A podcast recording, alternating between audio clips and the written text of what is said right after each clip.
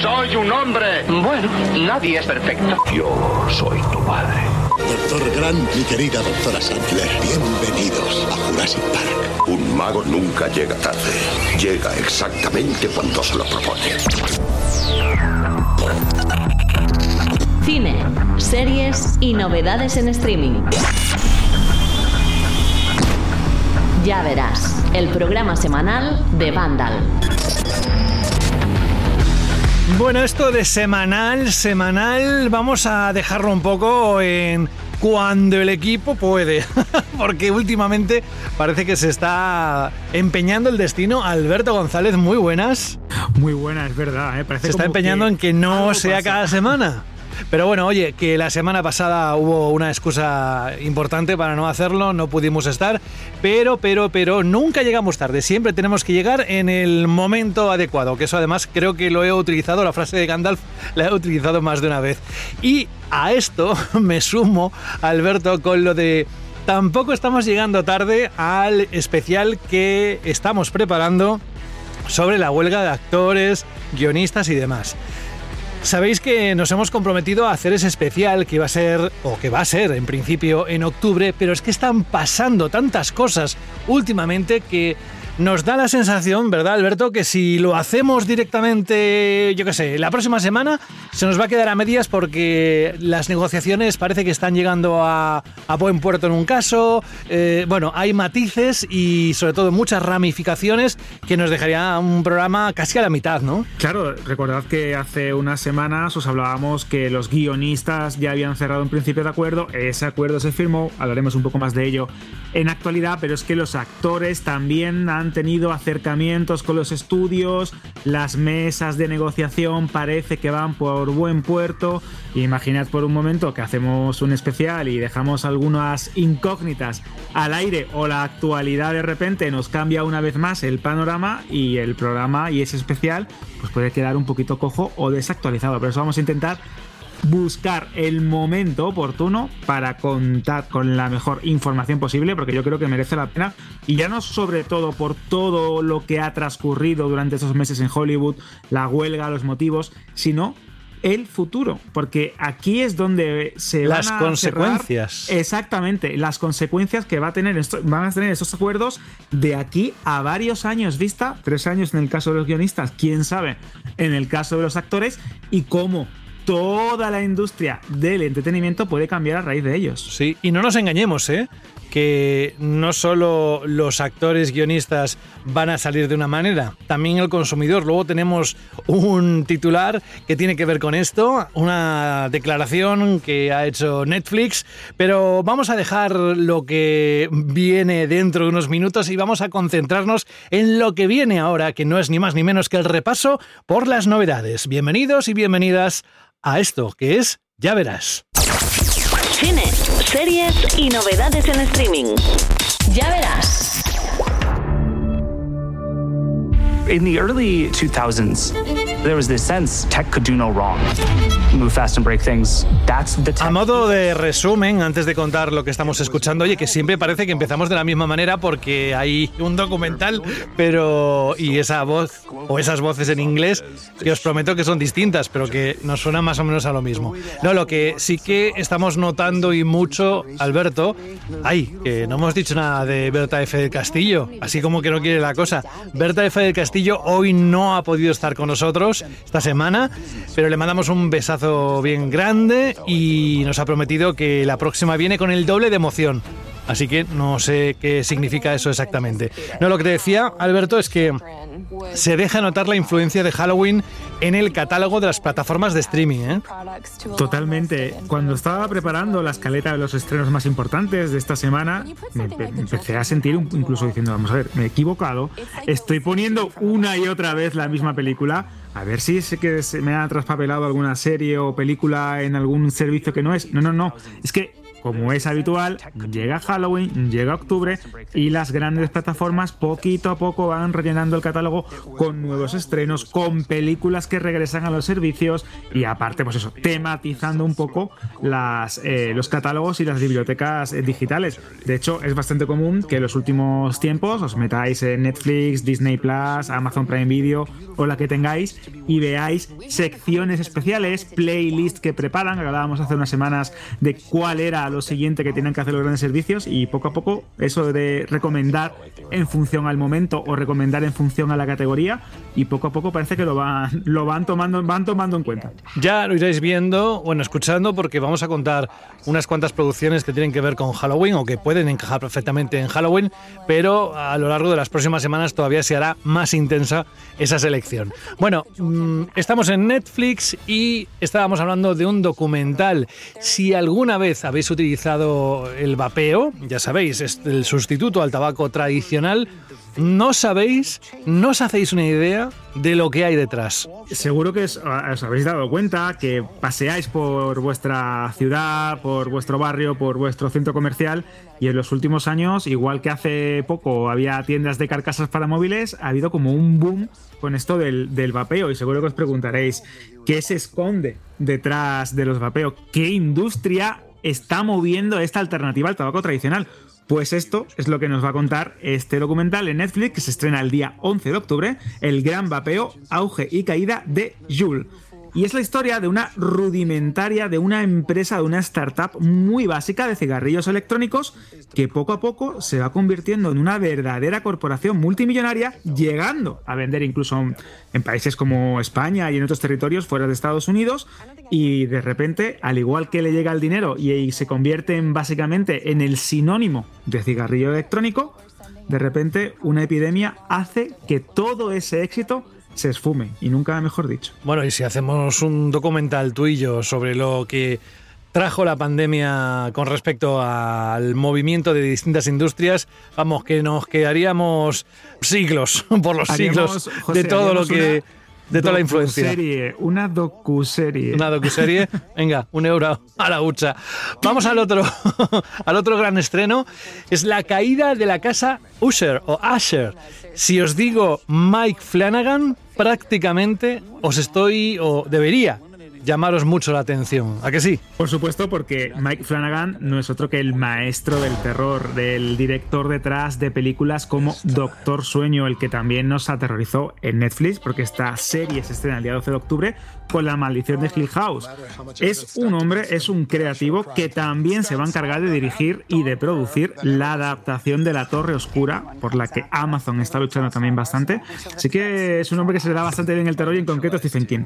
Pero en este caso no hablamos de Stephen King, hablamos de Edgar Allan Poe, que es, vamos a decir, el mayor, el mayor escritor o uno de los más importantes del género de terror, y en este caso se va a adaptar una de sus novelas, de sus obras más emblemáticas. Hablamos de una serie con un reparto espectacular y con un toque más moderno que la, que la novela de Poe original, que nos narra la trágica historia de una enorme casa, propiedad del amigo de la infancia del protagonista, Roderick Usher, y como alrededor de ella hay una historia, una sombría y misteriosa atmósfera. No os quiero contar más. Es uno de los grandes títulos de Netflix y, por cierto, el último de Flanagan antes de marcharse a otra plataforma porque ambos, tanto Netflix como Flanagan, terminaron un poco de aquella manera y el contrato no se renovó y sus series o sus películas o lo que él quiera eh, empezarán a verse en plataformas como Prime Video, que tiene los derechos de exclusividad en un principio. Qué bien, además, que esta semana tengamos un festivo. Espero que ese festivo se traduzca en un día libre. Y si no, bueno, pues eh, lo siento mucho. Pero ojalá que signifique que tengáis más tiempo y nosotros más tiempo para disfrutar de todo esto que estamos contando y lo que llevamos pendientes de las anteriores semanas. Nos vamos a cambiar de plataforma, nos vamos a Amazon Prime Video. Mientras llega esa polémica decisión de meter anuncios en mitad de sus emisiones a través de streaming, ya cuando llegue ese río a ver cómo lo cruzamos, nos vamos a hablar de The Burial. Ladies and gentlemen of the jury, litigation is war. It's a battle. Bam! And I'm not talking about no bullshit either. I'm talking about some Si antes hablábamos de sectores o industrias, si hay una en la que nunca faltan clientes, es en esta, ¿eh? No en la abogacía, ¿eh? No, no, en la otra. en la otra, exactamente. Porque hablamos de una película original de Prime Video que se estrena el día 13 de octubre y está o cuenta con una dupla de protagonistas increíbles como son los, las, eh, los rostros y los talentos de Jamie Foxx y Tommy Lee Jones que, como dice José, nos cuenta cómo un abogado ayuda al propietario de una funeraria a salvar su negocio familiar de un gigante empresarial.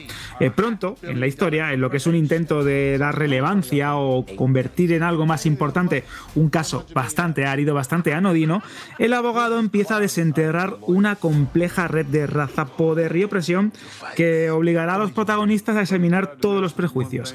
Drama, eh, comedia y grandes actuaciones, porque hablamos de dos, de dos nombres propios del mundo de Hollywood, en lo que es una emocionante historia judicial, que repito, llega el día 13 de octubre a Prime Video de forma exclusiva. Y de The Burial nos vamos a Awareness. Detenta inmediatamente el vehículo. Si te pillan te van a meter directo en un Es laboratorio. un thriller de ciencia ficción con sabor español, Alberto. Pues sí, porque hablamos de uno de los grandes estrenos de la semana en Prime Video, el día 11 de octubre, llega ese thriller de ciencia ficción que tiene sabor español. ¿Y por qué decimos esto? Porque está producida, está dirigida y está protagonizada por Carlos Escol, por María Pedraza, vamos, por un talentazo, por talentazos de nuestro país. ¿Y qué nos cuenta? Pues nos cuenta cómo un adolescente que intenta sobrevivir a la dura realidad de un mundo distópico, pues imaginad un momento cómo podéis, cómo puede ser este escenario, pues ¿cómo lo hace? Lo hace con un poder especial porque es capaz de proyectar ilusiones e imágenes en las personas que se acercan a él y que lo tocan.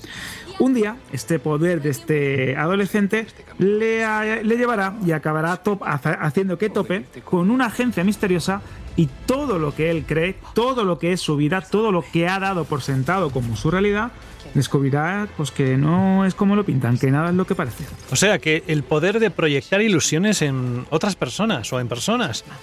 Ese poder, Ese poder lo mola, tienen ¿eh? las bebidas espirituosas, ¿no? También, Porque también. como te hartes de ellas, enseguida empiezas a proyectar ilusiones. Bueno, y ciertos vapers también. dejamos los chistes malos y ahora vamos a esa influencia que decía dentro de lo que son los catálogos de las plataformas de streaming, porque viene Halloween. Halloween.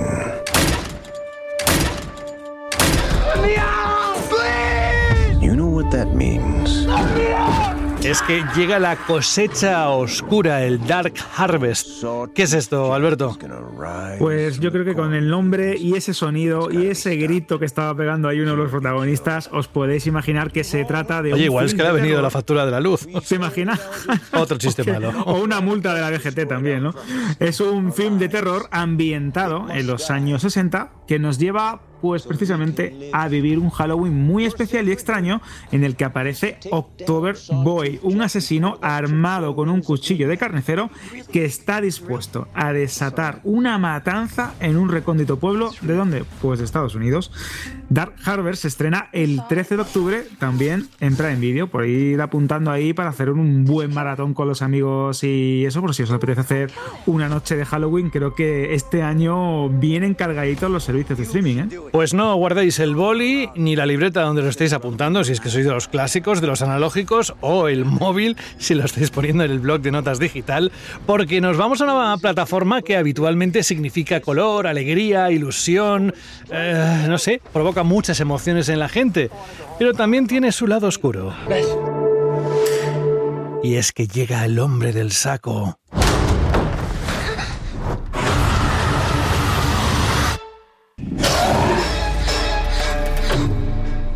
The Boogeyman. Esto es una peli que hace nada, unas semanas estaba en el cine. Exacto, el día 10 de octubre se estrena esta de Boogeyman, que es un film, como bien dices, que ha funcionado muy bien en taquilla, ha sido uno de los fenómenos del género de terror y que se basa, atención a esto, en uno de los relatos más duros, extraños y especiales de Stephen King, que ya es decir, ¿eh? nos cuenta cómo un adolescente y su hermana pequeña intentan recuperarse de la trágica muerte de su madre. Pero ¿qué pasa? Que su padre no las apoya del todo. Will, que es el padre de estas chicas, es un terapeuta que está lidiando con su propio dolor y en este escenario se sienten ellas un poco desatendidas. Un día, un paciente del padre aparecerá hablando de una misteriosa entidad sobrenatural que se aprovecha del dolor de las familias y se alimenta del sufrimiento de sus víctimas. Y ahí será cuando arranque la pesadilla. Iba a hacer otro chiste malo, pero en el último momento me he mordido la lengua porque ya estaba acumulando demasiados. Bueno, vamos a pesadillas. Antes de esto, recordad que también en la plataforma del ratón del Mickey Mouse está recién estrenada la película La Mansión Encantada, que es un poco más light, pero que también tiene su punto de Halloween. Pero nos vamos a otra producción, en este caso una serie de televisión de Disney y Sony, Pesadillas, que mm, también va un poco en esa línea. ¿Por qué has hecho eso, tío? No mola nada. Porque las maldiciones no existen, no son reales. Lo que pasa es que esta tiene un tinte un poco más cómico, ¿no, Alberto? Claro, es más adolescente porque el día 13 de octubre llega esta nueva adaptación en forma de serie de pesadillas, que obviamente adapta la célebre saga de libros de R.L. Stein desde una perspectiva distinta, porque al igual que las películas, que no estaban nada, nada mal, por cierto, que adaptaban también pues cachitos o personajes de las diferentes novelas de, de Stein y al mismo tiempo jugaba muy bien con la metareferencia, con el propio escritor apareciendo en las tramas, en esta ocasión parece que Sony y Disney han intentado darle un toque y nos contará como un grupo de adolescentes, de cinco estudiantes de secundaria, desatan sin querer pues una serie de fuerzas y entes sobrenaturales que van a arrasar la ciudad. Entonces tendrán que colaborar para evitar que estas criaturas, que estos fantasmas o monstruos se apoderen de la urbe. Es curioso porque Pesadillas en los últimos años ha tenido como un revival, porque eran una saga de libros muy conocida, también tuvo una adaptación a la televisión en los años 90 y desde hace unos años para acá se están reeditando esas novelas que seguro que más de un oyente ha leído o ha disfrutado en su adolescencia, yo el primero porque a mí me gustaban muchísimo y a mi hermana también y es curioso ver cómo esta saga o esta licencia va sobreviviendo al paso de los años y se va convirtiendo pues como en un legado que se hereda de padres a hijos y, poco a poco pues perdura en el tiempo. Es muy curioso esto. Pues venga, dejamos el formato más pequeño, como se suele decir, nos vamos a la gran pantalla, vamos a echar un vistazo a los estrenos de la cartelera y tan solo voy a decir que los más pequeños de la casa creo que se van a poner muy contentos.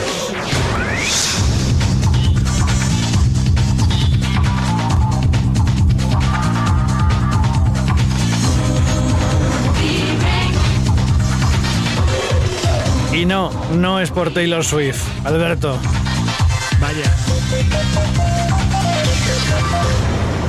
Es por la patrulla canina. El mundo corre peligro.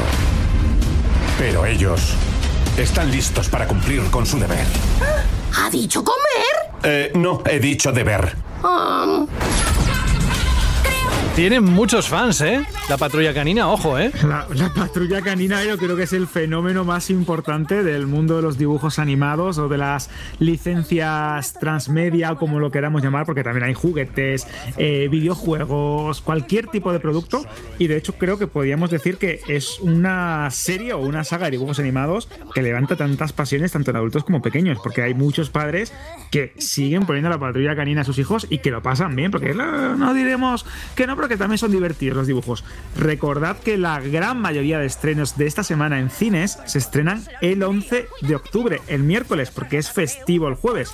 Así que si queréis estar al tanto, el miércoles ya están todas las novedades, o casi todas, a excepción de, ese, de esa película de Taylor Swift de la que hablaremos ahora, porque ya sabéis, festivo el jueves, estrenos el miércoles, pero no es la única película, porque junto a las Patrulla Canina llega una de las comedias españolas más promocionadas importantes del año, que es Me he hecho viral. Promocionada, eso tú lo has dicho, Sí, porque, porque ha es salido increíble, ¿eh? por Es- muchos sitios. Sí, Pero sí, bueno, Nos cuenta, sí, nos cuenta la historia de una mujer que se hace viral porque la lía en un avión, en un avión comercial, y todo el mundo la graba con el teléfono móvil y se convierte pues, eso, en el típico meme viral, la noticia que todo el mundo comenta, se hacen coñas con ella y es cómo lidia ella con ese, con ese fenómeno, porque tampoco esto se parece de tontería, pese a que es una comedia, pero también tiene un poquito sobre salud mental, sobre resiliencia, etcétera, etcétera. Pero junto a ella llega la esperada Sound of Freedom, Sonido de la Libertad, que ha sido una de las películas más polémicas del año. Ya verás, ya comentábamos cómo se lió en Estados Unidos con ella. Y nos cuenta la historia real de Tim Ballard, que es un agente de seguridad nacional de Estados Unidos, que dejó su trabajo y básicamente eh, todo lo que, lo que conocía para dedicar su vida en cuerpo y alma sumergiéndose en el submundo del tráfico de personas, en este caso de menores, a lo largo de toda Latinoamérica y cómo poco a poco va destapando redes de prostitución, de tortura. Bueno, es una película bastante dura, pero que ha sido una de las más taquilleras del año, es una de las más rentables de los últimos tiempos. es una película que se financió en gran parte gracias al micromecenazgo, porque había muchas distribuidoras y productoras de cine que no querían eh, ir con ella hacia adelante en circuitos comerciales y que ahora, unos meses después del estreno en Estados Unidos, llega a España. Pero más allá de este, de este drama, también tenemos el concierto de la película del concierto de Taylor Swift. Antes dirá eso, que te veo lanzado. Ah, porque todo lo demás para ti son los teloneros, ¿no? La patrulla canina, Me hecho viral y Sound of Freedom son, son, los teloneros de lo que quieres contar ahora. No, que era por las repercusiones que podía tener o porque no quedaba claro la historia como tal y había mm, mucha dosis de ficción ahí. Hay un poco de todo, José, porque realmente eh, esto estuvo en el cajón de Disney, concretamente de 20th eh, Century Studios, de grandes productoras, de grandes eh, mayors de, Hollywood, y casi ninguna se atrevía a, estrenarla hasta que llegó una productora independiente, pues relacionada con películas, pues vamos a decir, más de corte conservador o de corte cristiano, que fue la que decidió seguir adelante con ella.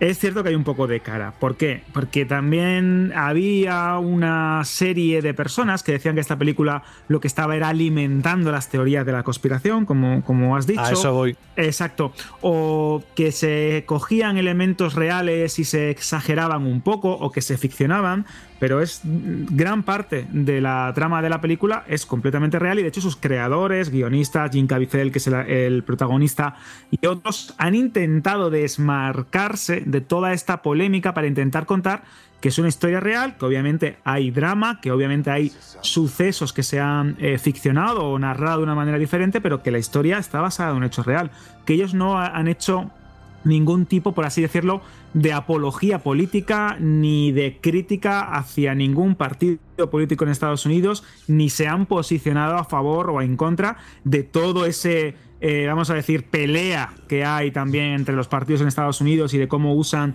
determinados temas los republicanos y los demócratas para atizarse los unos a los otros, que esto también aquí en España sucede. Así que ellos han intentado como contarlo de una manera más cinematográfica, intentándose apartar de eso. Es una historia muy importante, es una historia que sucedió de verdad, hay cosas que están pues obviamente ficcionadas, pero no quieren que se les ponga la etiqueta esa de esto es una teoría o aquí cuentan cosas que en los foros eh, más conservadores de Estados Unidos, como Canon o todo este tipo de, sitios web, eh, decía y defendían, ¿no? Entonces mm. es como han intentado apartarse de eso, les ha costado porque obviamente la película ha sido un éxito y al ser un éxito pues alimentas también toda esa rueda, ¿no? Mediática y vamos a ver qué tal lo hace en España. En Estados Unidos comentábamos también hace unos programas de Ya Verás que se diseñó un sistema para poder invitar a tus amigos o familiares a través de una aplicación, comprabas la entrada y se la regalabas a alguien y esto favoreció mucho que se convirtiera pues, en una película especialmente viral,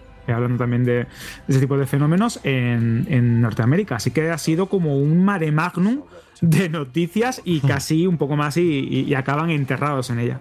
Vamos a ponerle un broche ya de cierre a estos estrenos en general, tanto de plataformas de streaming como de cartelera, con una mujer que si algo significa es luz, espectáculo, música y mucha alegría en sus fans.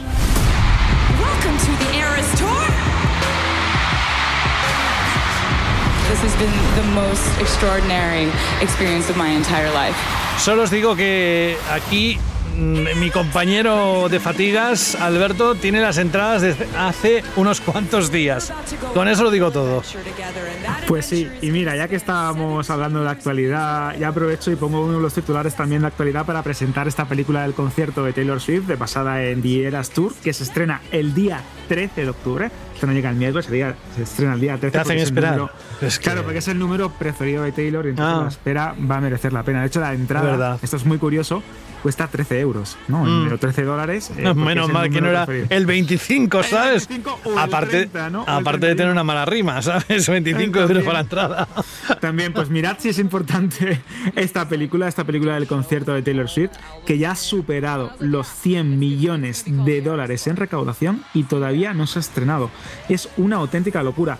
¿Por qué os digo esto? Porque estamos hablando que en cuanto a preventas de entradas a nivel mundial, ha superado a muchas películas de Marvel, a muchas películas de DC y tiene pinta de que puede ser una de las películas más taquilleras del año, obviamente, pero al mismo tiempo la película de un concierto o una película musical con un concierto más taquillera de la historia, superando a la de Justin Bieber, que es la que tiene el actual récord.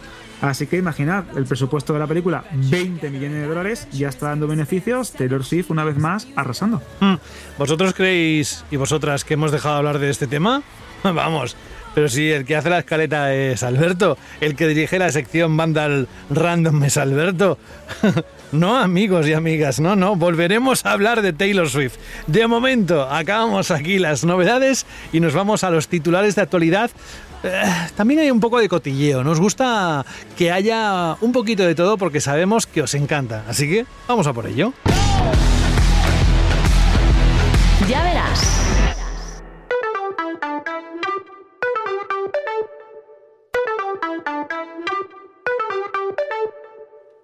Vamos a hablar del exorcista, de True Detective, de la huelga, por supuesto, de Netflix, de HBO. Quedaos porque los próximos minutos aquí en Ya Verás os aseguramos que son de esos que se te pasan rápidamente y además que te llevas unas cuantas informaciones que luego, quién sabe, en un ascensor se pueden compartir, ¿sabes? Aquí de buenos días, buenos días. Parece que llueve, sí. Oye, ¿tú sabes que el exorcista no sé si esto sería una conversación de ascensor. Bueno, vamos a hablar de esa peli que ah, sabéis que se estrenó la versión El Exorcista Creyente.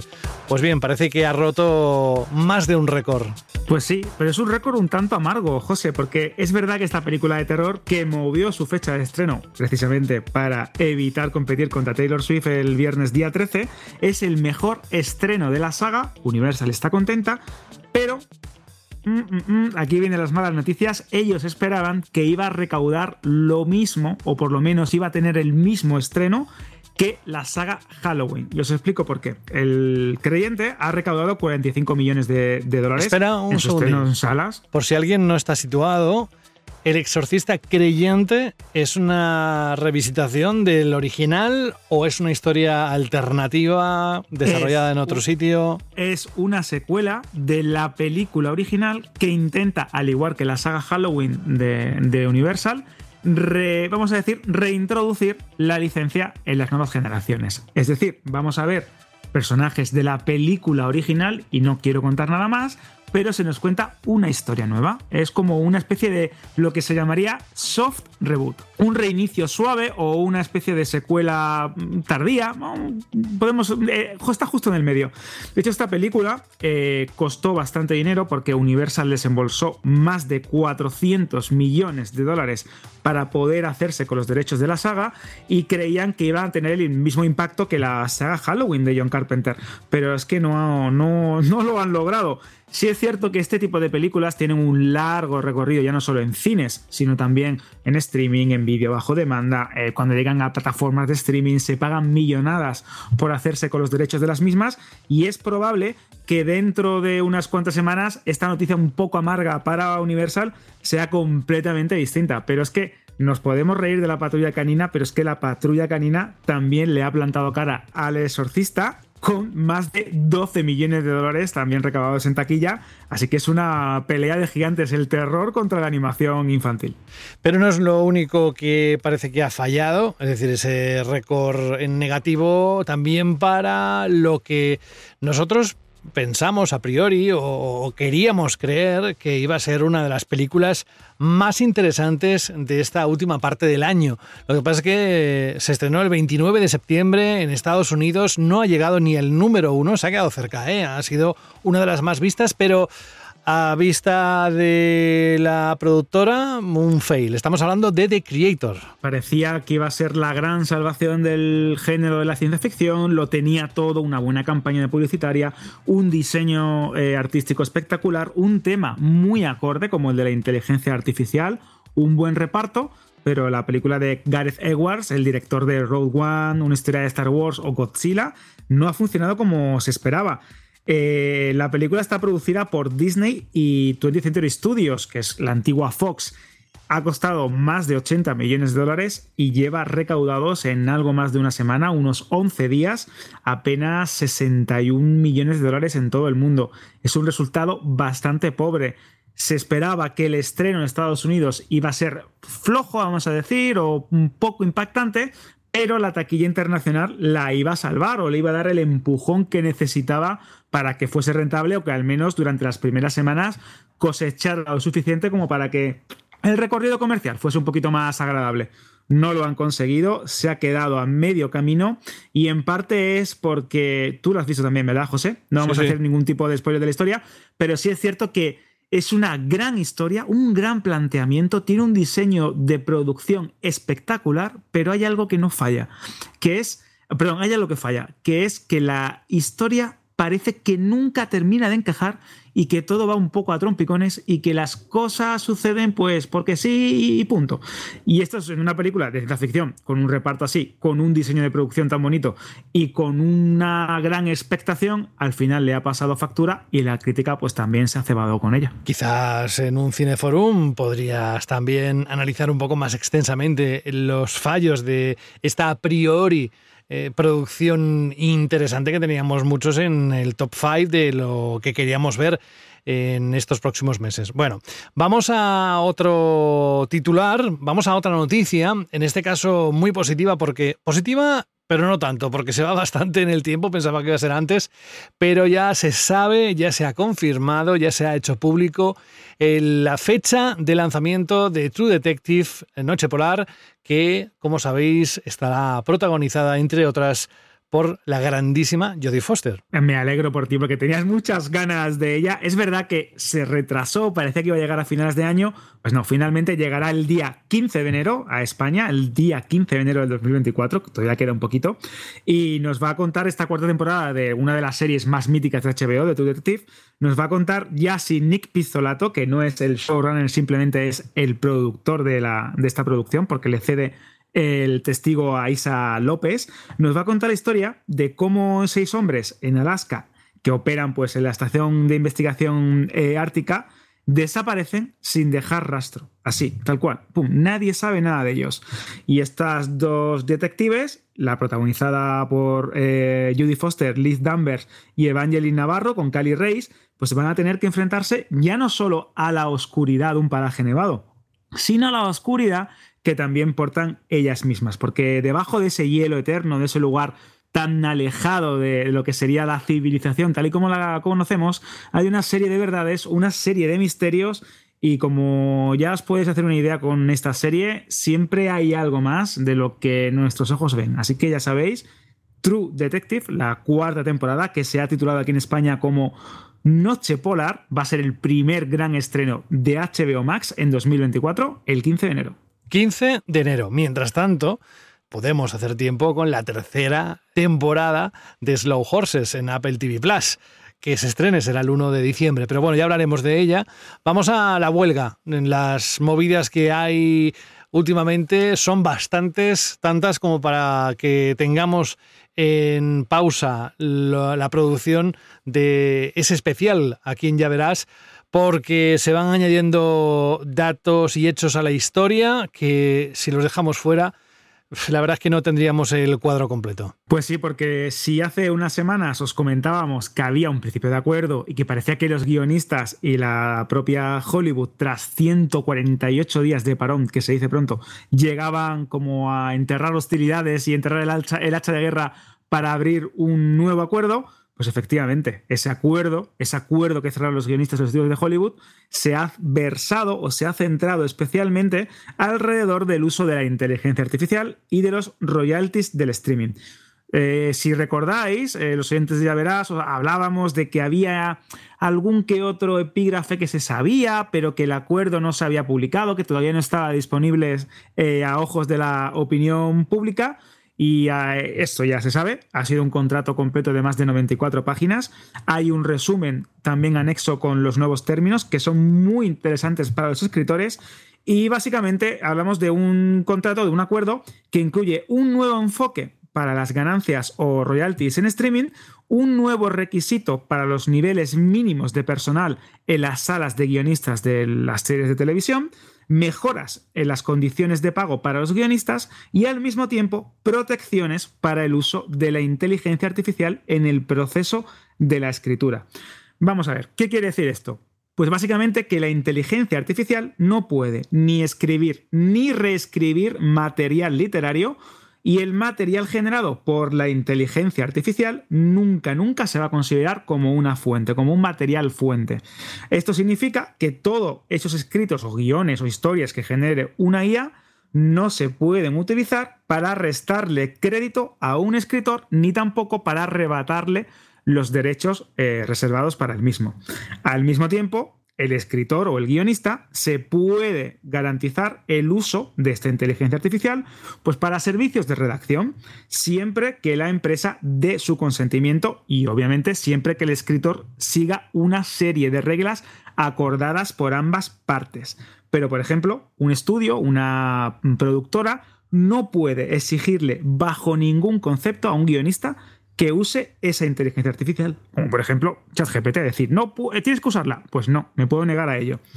Otra cosa muy, muy, muy interesante es que la compañía o la productora, en este caso de una película o una serie de televisión, debe revelar al escritor si alguna idea o material entregado al guionista para la redacción de un guion ha sido generado por una inteligencia artificial o incorpora elementos que han sido generados por la IA. Esto es muy curioso porque imaginar, por poner un ejemplo, que llega a Disney o llega a Paramount o Universal y dice, mirad, tenemos una idea, un detective que resuelve casos en base a beber eh, no sé qué sustancia. Vale. Y dicen, ah, a ver, pero esta idea, esta idea es de una persona o es de la IA. Pues el guionista tiene el derecho a saber si es o no eh, procedente de la escritura de inteligencia artificial. Ya os digo, son tres puntos claves de un contrato de 94 páginas que además también redefine el tema de los royalties, de las redifusiones en streaming, del porcentaje que se llevan los guionistas por cada serie o película escrita una auténtica locura que, repetimos, trataremos en detalle en un especial de ella, verás. Pues gracias por tanto detalle, no es fácil, Alberto, eh, porque es bastante, como decía antes, tiene muchas aristas, tiene muchas ramificaciones y aquí va esto a tener unas consecuencias que vale la pena sentarnos y hablar de ellas. Una de las más significativas, porque ha salido como titular en los últimos días, es que Netflix a causa de esta huelga, ¿qué, hace, ¿qué va a hacer? ¿Va a hacer más producciones? ¿Va a compensar a los guionistas? ¿Va a hacer que el 2024-2025 sea, esté lleno de, de estrenos? No, va a hacer lo que sabe hacer bien, que es subir los precios por la huelga. Pues sí, utilizando esta excusa un tanto peregrina, Netflix, tras prometer lo contrario, porque hace unos meses dejó claro que pasarían meses y años antes de que subieran de nuevo los precios, ha anunciado que efectivamente va a subir el precio de los abonos y las suscripciones al servicio. Tras presentar el fin de las cuentas compartidas, que al final este movimiento le salió bien y que ha sido imitado por Disney y otras compañías como HBO en otros, en otros territorios y lugares, Netflix ha explicado que subirá el precio de sus planes justo cuando acabe la huelga de actores que afecta a Hollywood en estos momentos. No es un rumor, no es una noticia fake o una indagación que no tenga base real, porque ha sido el propio Wall Street Journal, el medio que ha hecho énfasis en esta nueva política de Netflix, la, que, la que ha destapado este, este nuevo movimiento. Es curioso porque se desconoce todavía cuánto van a aumentar o cuánto van a subir los precios de la plataforma, pero sí se sabe que en un principio afectará a países como Estados Unidos y Canadá. y posteriormente, como ya sucedió con el tema de las cuentas compartidas, la medida se aplicaría a otros territorios. En no? estos momentos hay que dejar claro que no se sabe cuándo llegará a España, pero es muy probable que llegue en algún momento de 2024. Al principio o al final, eso de momento se desconoce. Si es cierto estamos en un bucle, ¿no? Como eh, hablábamos hace unos programas, que parece que lo que hace unos años era barato y una alternativa para disfrutar del contenido, ahora se está convirtiendo en algo prácticamente eh, insostenible. Pero también os digo, Netflix suele dar a veces pasos en falso. El tema de las cuentas compartidas en algunos territorios ha sido retirado. Quién sabe, eh, este prueba o esta, o esta estrategia de globos sonda que funciona una medida en una distinta región, la pruebo, que no, la quito, nada más que la dejo y la, o la mantengo en tales sitios. Se acabará aplicando a, en Europa o en España. Yo pienso que generalmente este tipo de cosas, cuando es subir el precio y es tocar la cartera, de una manera u otra nos acaba llegando. ¿Y por qué os digo esto? Porque Spotify, eh, HBO Max y otros servicios como Disney Plus de entretenimiento bajo demanda parecía que no iban a subir los precios y al final sí lo han hecho. Así que, bueno, pues hay que dejar, hay que dejar claro esto. Luego, un matiz, José, que quiero hacer, y es que el aumento de precios va a afectar a todas las opciones sin publicidad en Netflix. Hmm. Es decir, que. Es que como está por debajo de lo que se pagan Claro, otras. low- exactamente, lo van a dejar ahí como entry level y como les interesa potenciar ¿no? esto de negocios con otras compañías para que anuncien sus productos, campañas interactivas y exclusivas. No olvidemos que Netflix tiene una gran base de usuarios, son más de 255 millones de, de, si no me equivoco, ¿no? de suscriptores o incluso más, porque ya creo que le perdí la cuenta es importante que quieren potenciar esto porque teniendo tanta gente a la que llegar con anuncios, pues eso nunca, nunca está de más. Pero bueno, sea como sea, sí está claro que esta, este movimiento va a causar polémica y que se trata de la enésima muestra de cómo las plataformas van pinchando y van apretando las carteras de los abonados y clientes. Es el enésimo ejemplo o la enésima razón que están dando a todos aquellos que vimos esperanzados que las plataformas de streaming era un modelo asumible y que nos evitaba muchos líos y lo podíamos ver de forma legal y nos están haciendo dividir el contenido según la plataforma y claro, si solo hubiera una, pues te diría, decides si sí o si no. Pero es que mm, si quieres ver cosas, un determinado tipo de series, las encuentras en una plataforma o en la otra, no puedes tener todas, es, es inviable. Para eso estaba muy bien compartir las cuentas, pero bueno, em, es otra historia, ya sabéis a qué me refiero. Quizás la solución va a ser que lo que viene a continuación. Allá hace un tiempo hablamos de que Warner anunció que iba a trasladar algunos de sus clásicos de HBO a Netflix. Era una especie de movimiento sin precedentes, cediendo los derechos de emisión de varias de las grandes series de televisión y licenciándolas en otras plataformas de la competencia. Bueno, es otra manera de ganar dinero.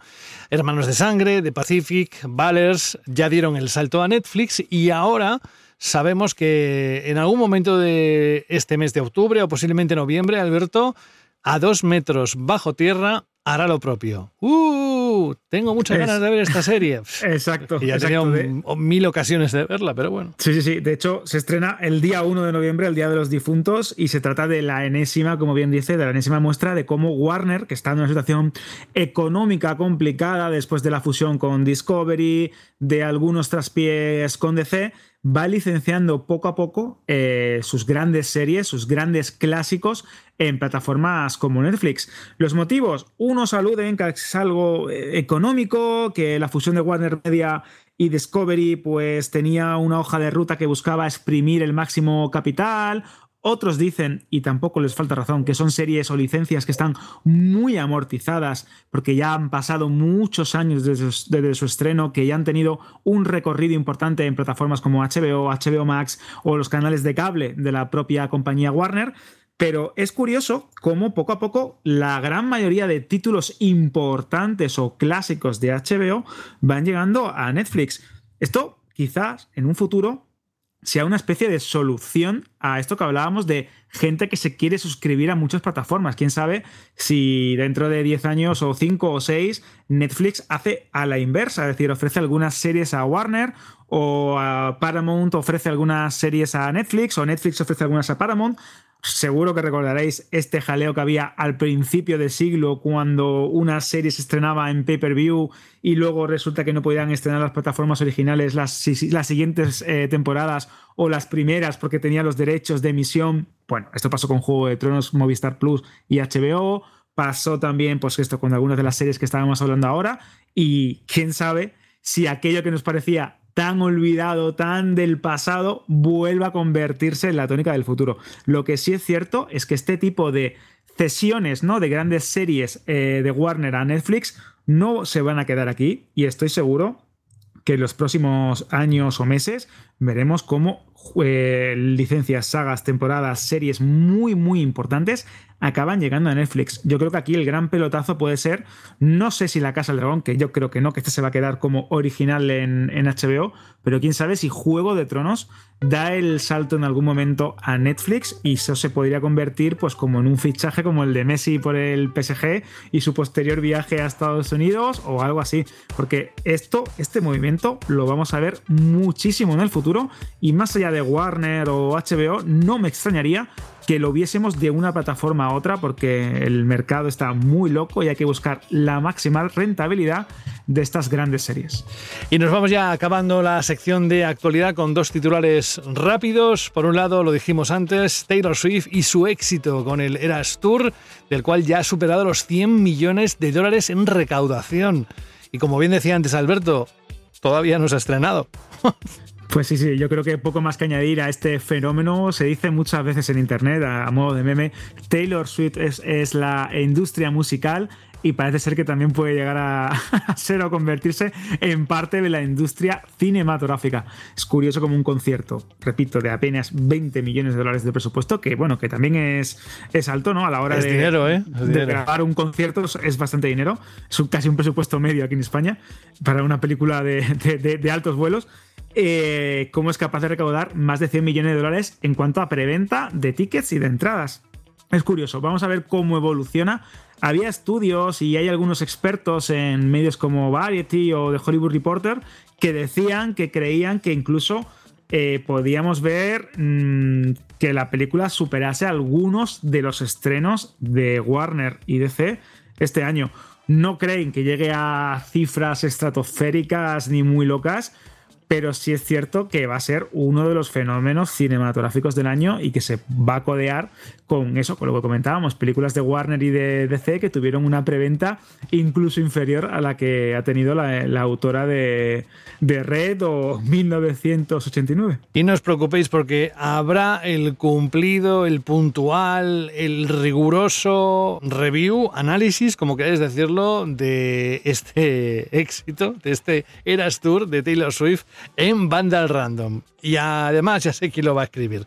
Bueno, y acabamos con algo que yo, sinceramente, hace años hubiese pensado que es un titular erróneo, pero es cierto que Pixar no está pasando por los mejores momentos, no por nada, no por su falta de creatividad, al menos desde bajo mi punto de vista, pero sí la pandemia le hizo bastante daño, al menos en donde se estrenaban sus productos y cómo llegaban al gran público. Pues bien, Elemental, la última producción, al menos la que, la que hemos visto en el cine, hará que Pixar, después del traspiés que ha sufrido con Elemental, eh, digamos que se lo va a pensar y va a hacer cambios importantes en sus películas, ¿no? Pues sí, porque muchos nos preguntamos, ¿ha perdido Pixar eh, su toque? Y es verdad que su magia. Estudio, que su magia, exactamente. Porque es un estudio responsable de algunas de las mejores películas de la historia. Esto lo decimos a boca llena.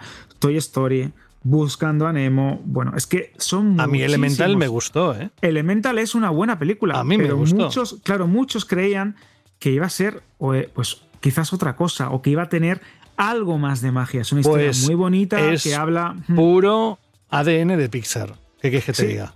Sí, habla de, de aparcar diferencias, de encontrar el equilibrio, ¿no? Y nunca mejor dicho. Pero es cierto que la crítica no le convenció. De hecho, fue bastante cruel con ella. E incluso decían que parecía la típica broma o la típica, el típico sketch de Saturday Night Live de lo que tendría que ser una película de Pixar. Han sido muy, muy, muy crueles con ella. Y es cierto que en Estados Unidos no empezó del todo bien a nivel de taquilla, pero en cuanto a números, se recuperó a nivel internacional y no hizo malas cifras. Luego, en Disney Plus, como eh, adelantábamos también aquí en Ya Verás, fue un auténtico éxito. Ha sido uno de los grandes estrenos de la plataforma. Esto tú lo dijiste, José. Mucha gente no se atrevió a ir al cine y de repente se pone en su Disney y se encuentra que tiene una película muy divertida o muy entretenida para compartir. ¿Y qué es lo que ocurre? Pixar admite que hay problemas en el estudio y que deben solucionarlos. Porque, por ejemplo, eh, Peter Doctor, que es el que ha ofrecido estas declaraciones al New York Times, afirma que en cierta medida el fracaso, muy entre comillas, de Elemental les ha ayudado a recapacitar. De hecho, ellos creían que esta película iba a ser mucho más universal de lo que finalmente ha sido y se ha replanteado a raíz de este traspiés o de este pequeño golpe cómo se plantean los proyectos en el estudio. Por ejemplo, ¿cuáles son las películas que queremos hacer? Comentaba Doctor. Lo cierto, eh, dice, es que a mí me gustaría redoblar la apuesta en aquellas historias que conecte más con la gente. Eso para empezar.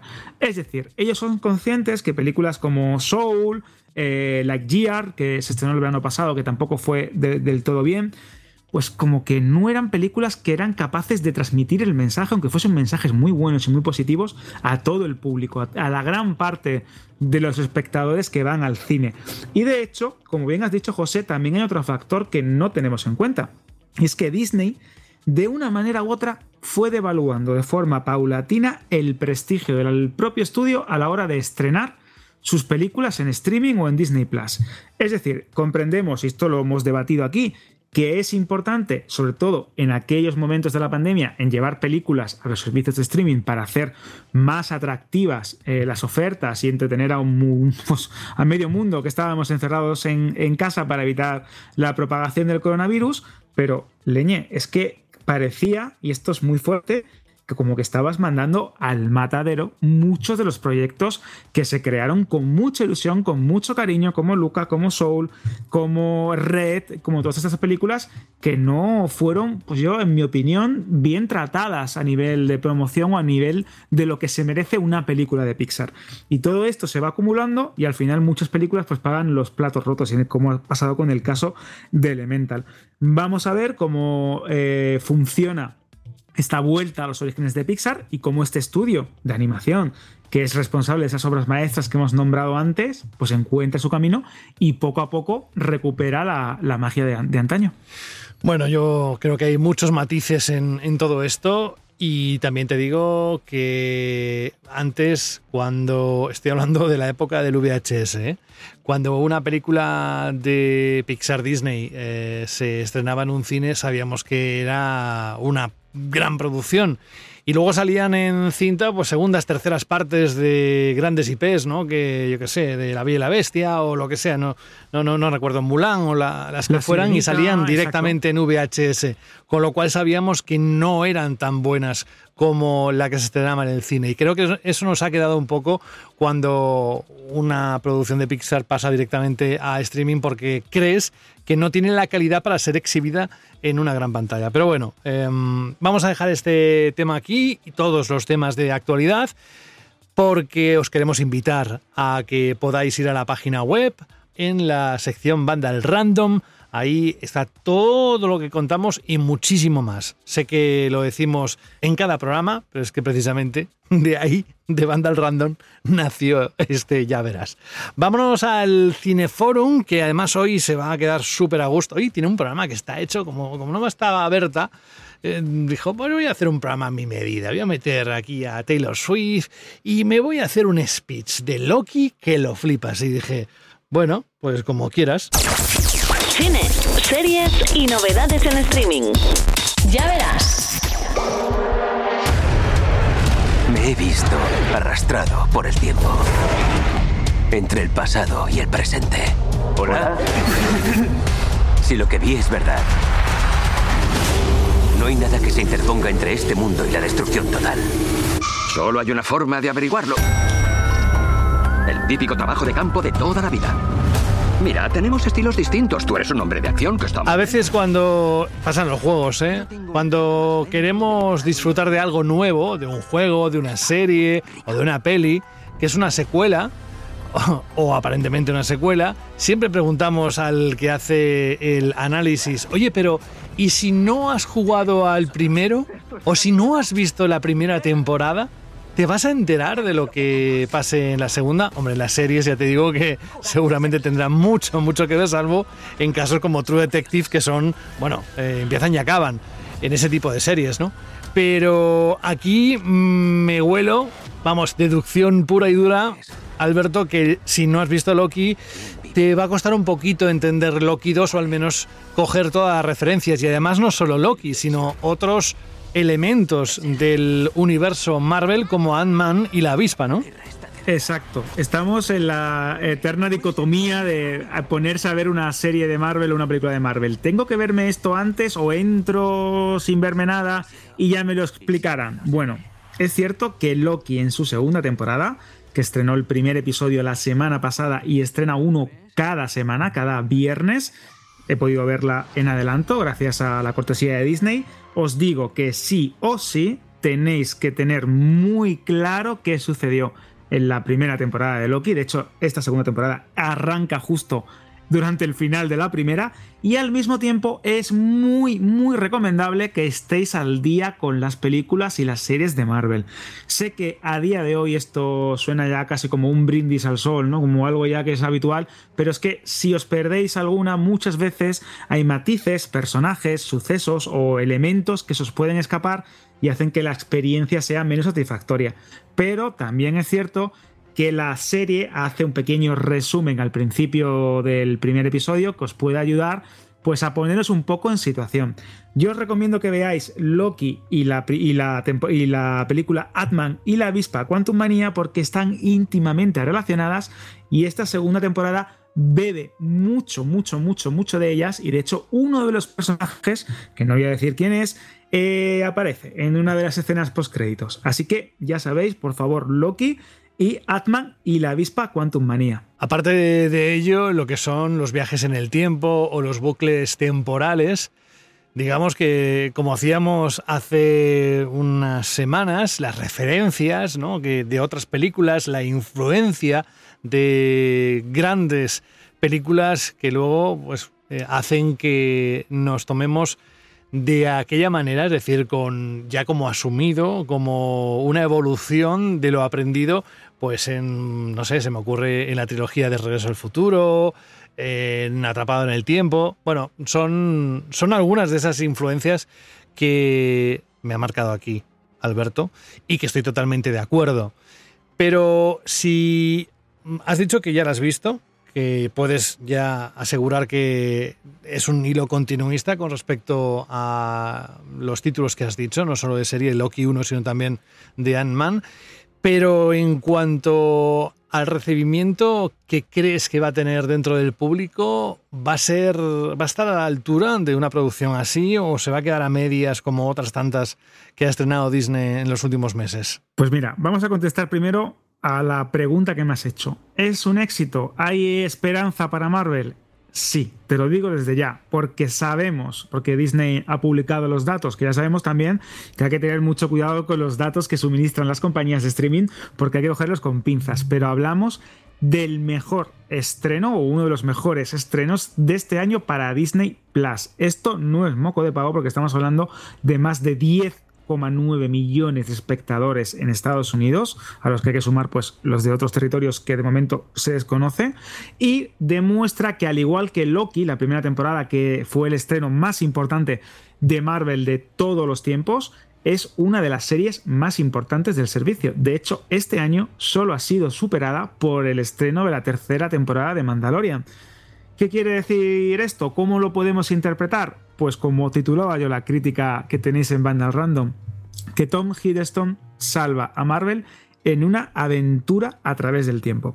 Yo quiero destacar esto porque sí es cierto que esta segunda temporada en Disney Plus es una segunda temporada más compleja, menos arriesgada que la primera y con otro tono, pero es que eh, lo cede todo, deposita toda su fuerza, todo su interés en los hombros de un grandioso Tom Hiddleston como Loki, como el dios del engaño, y con una excelente Sofía Di Martino que lo vuelve a clavar como Sylvie.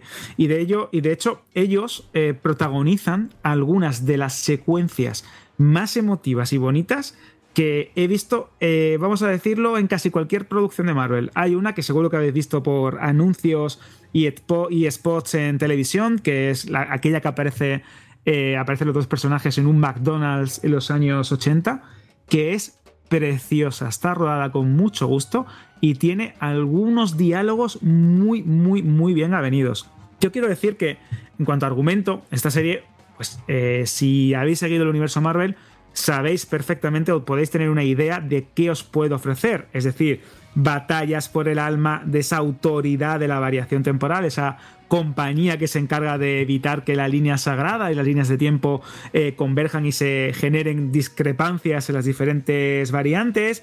Tenemos otra vez a ese Mobius de Owen Wilson que es increíble, que lo hace muy bien, a mis minutos, etc. También tenemos a Jonathan Myers, el polémico Jonathan Myers, que encarna a un personaje muy importante y una de las variantes de Kang en esta, en esta serie.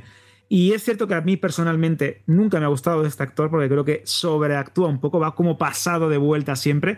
Y el personaje que interpreta es como muy cargante, muy mm, chistoso sin serlo. No me termina de convencer, lo veo muy sobreactuado. Pero aún así es importante para la trama, porque no olvidemos que todo esto versa sobre realidades alternativas, viajes en el tiempo, eh, bucles, elementos que convergen cuando no deben hacerlo, eh, caos en líneas temporales. Bueno, ya sabéis, lo que podéis imaginar de una serie como Doctor Who, pero bajo el filtro de Marvel. También quiero destacar el papel, un pedazo de papel de Kei eh, Hui Kwan, el protagonista ya, de pero todo este te tiene ganado ya haga lo que haga. Partes.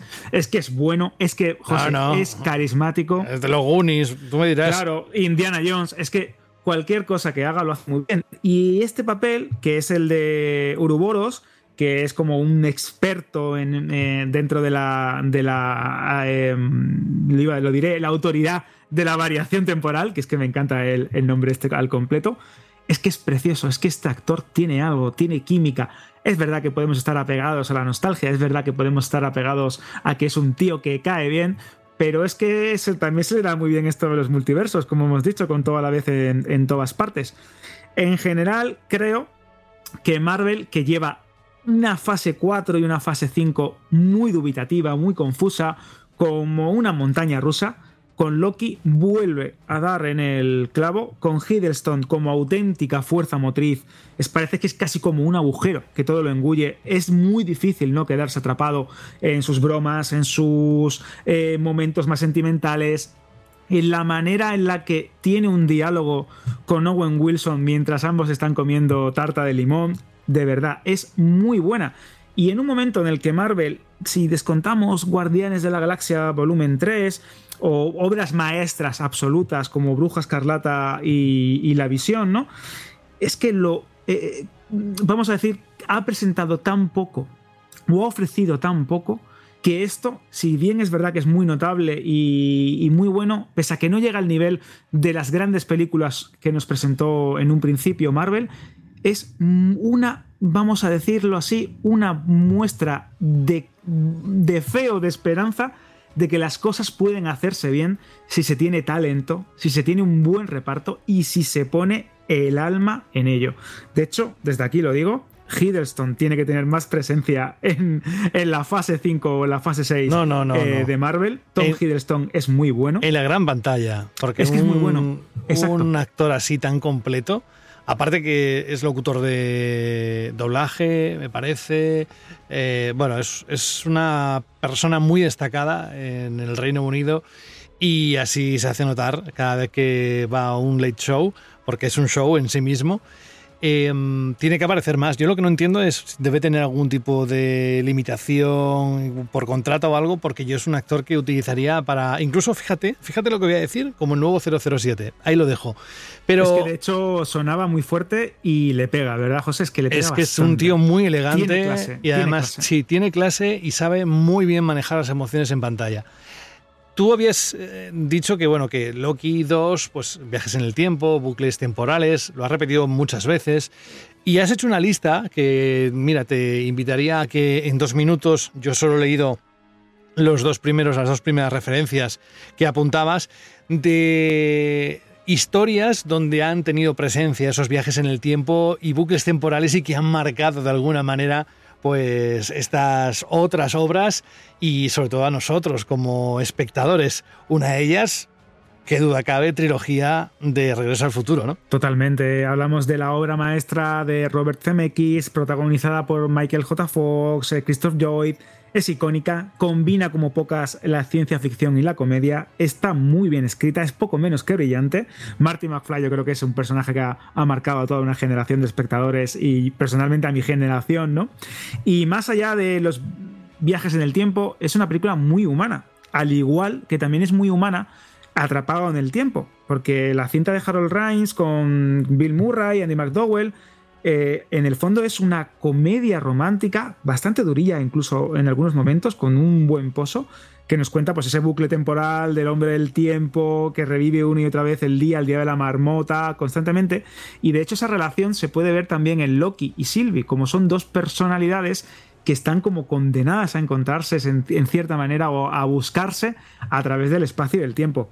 Pero hay películas más sesudas o más importantes con una carga de ciencia ficción pues más con más enjundia. Y una de ellas es Primer, que se estrenó en 2020, 2004, que es una película de muy bajo presupuesto, muy independiente, pero que trata como pocas el tema de los viajes en el tiempo. Es bastante compleja, gira en torno a dos ingenieros que por accidente descubren una máquina o cómo hacer una máquina del tiempo, pero es tan meticulosa, eh, científicamente respetuosa y juega con la lógica de los viajes en el tiempo que yo creo que es una película fascinante. Obviamente, si estamos hablando de cómo funciona el tiempo, de las diferentes qué realidades. qué buena es. Origen es verdad que no es una película de viajes en el tiempo propiamente dicha, la obra, una de las obras maestras de Christopher Nolan, que es en 2010, con Leonardo DiCaprio, Joseph Gordon-Levitt, eh, Tom Hardy, bueno, un reparto increíble. Pero sí es verdad que el tema de los sueños compartidos, eh, cómo se explora esa manipulación del tiempo con los diferentes niveles de la conciencia de los sueños, esa realidad tan particular, tan cautivante, esa narrativa tan intrincada que de hecho vemos en Loki, pero que es cierto que Loki lo cuenta de una manera muy inteligente a través de eh, pequeñas frases, de bromas, de incluso maquetas, que esto me, me, resultó muy gracioso en un momento para explicarte un concepto de viaje temporal, pues esto, Origen, había que nombrarla. Y aquí, José, te tengo que decir que llega una de mis películas preferidas, ya, porque, El filo del mañana. Por sí, y, yo también te puedo decir que es dentro de las 20 de ciencia ficción que más me gustan. Es, es esta, El filo del mañana. Pero de Christopher Nolan no has destacado Tenet. Mm, eh, sí, lo pensé. E incluso, e, e incluso Interstellar, José. Interstellar, pero Tenet quizás mm. es un. Me atrevería a decir que es una referencia más acorde con todo lo que estamos contando. La de hecho, también. El tiempo, el reloj, el tema de la inversión temporal, el tema de cómo desde el futuro podemos alterar el pasado y viceversa. Es verdad que ahí has estado, te he visto ahí muy bien puesto. No, no, no, es que ya te voy pillando cuando haces las escaletas. No, pero al filo del mañana, aparte de tener a Tom Cruise y a Emily Blunt que lo bordan, la verdad es que el guion está muy interesante. ¿eh? De hecho, está basada un poco libremente en un manga de All You Need Is Kill que nos cuenta básicamente lo mismo, de soldados que se enfrentan a unos seres eh, extraterrestres que tienen la capacidad de manipular el tiempo cuando absorbes o acabas infectado por, tu, por la sangre. ¿Por qué? Porque realmente estos alienígenas se adelantan a todos los movimientos tácticos y militares que hacen los seres humanos para defenderse, hasta que un día hay un soldado que aprende a adelantarse de forma fortuita y a Tom Cruise, que es uno de los protagonistas o el gran protagonista de esta película, también le acaba pasando lo mismo y acaba atrapado en un bucle temporal intentando sobrevivir, repitiendo, muriendo pobrecito muchas veces. Es una película muy divertida, está dirigida por Doug Liman de una manera espectacular y tiene a día de hoy, que hablamos de una película del 2014, uno de los diseños de producción más chulos que he visto en el campo de la ciencia ficción. De hecho, durante muchos años ha dicho que se iba a hacer una segunda parte. Esa segunda parte no termina de llegar porque hay conflictos de agenda, problemas con si no es el guionista es el director, si no es el, el director es Tom Cruise que solo piensa en su saga Misión Imposible. Pero bueno, esperemos que, que acabe llegando más pronto que tarde porque chicha y la historia es muy, muy, muy buena. Te has marcado un cineforum más un te recomendamos, ¿eh? así, aunque no quiera la cosa, casi. ¿eh? Pero bueno, ha estado muy interesante. La próxima semana Volveremos el equipo titular, espero, si no ocurre nada, toco madera, me estoy tocando la cabeza, ya sabéis. Ese tipo de cosas. Y Alberto González, oye, que ha sido un placer compartir contigo este episodio, es el número 17 de Ya Verás, y que nos encontraremos la próxima semana otra vez para hablar de la actualidad y todo lo que ocurra en el séptimo arte. Pues sí, porque la semana que viene tenemos una crítica muy interesante tenemos novedades, tenemos también alguna que otra cosita que se estrena ya en plataformas de streaming y sin más dilación yo ya me despido, que disfrutéis, que aprovechéis el tiempo, el tiempo y el puente para ver esas películas o series que se han quedado colgadas y para ir al cine también, ¿por qué no? Tenemos mucho donde escoger, afortunadamente, y yo escojo desearle un grandísimo fin de semana, aunque no es así porque vamos a tener que hacer también el programa, el otro programa de, de Vandal, que es el de videojuegos. Así que hasta dentro de muy poquito, Alberto, un gran abrazo y cuídate mucho. Hasta la semana que viene, José. Adiós. Lo cierto es que estamos en un momento dulce. Digo a nivel de estrenos en estos próximos meses. Si echamos la vista hacia adelante, os diría que no dejéis de estar informados o bien a través de la página web en la sección Vandal Random o bien os lo contamos nosotros semana a semana a través de Ya Verás. Porque estoy convencidísimo que de entre todos los estrenos que va a haber de aquí a final de 2023, alguno te va a llamar poderosísimamente la atención. Ya verás, si es que yo esto me lo sé. Un abrazo de José de la Fuente. Adiós.